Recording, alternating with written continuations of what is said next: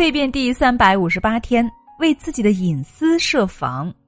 保守秘密的时候啊，秘密是中仆；泄露秘密时，秘密是祸主。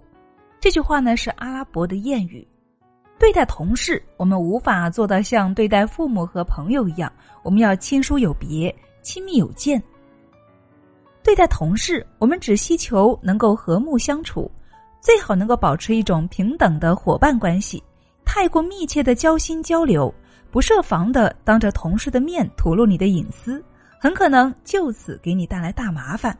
作为一个尽职的职场人，你应该明确的区分什么该说，什么不该说，聪明的将自己的资料归档为公开和隐私两部分。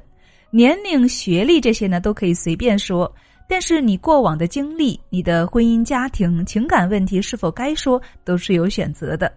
虽然事无不可对人言，但不要过多的泄露你的隐私，是为了能够让你更好的工作，也是为了能够保护好自己，以免留人话柄，影响工作。我们不要在公司范围内谈论太多过私人的话题，不要向同事炫耀你同上司的私交，不要轻易的向同事吐露出对上司的看法，也不要拉帮结派。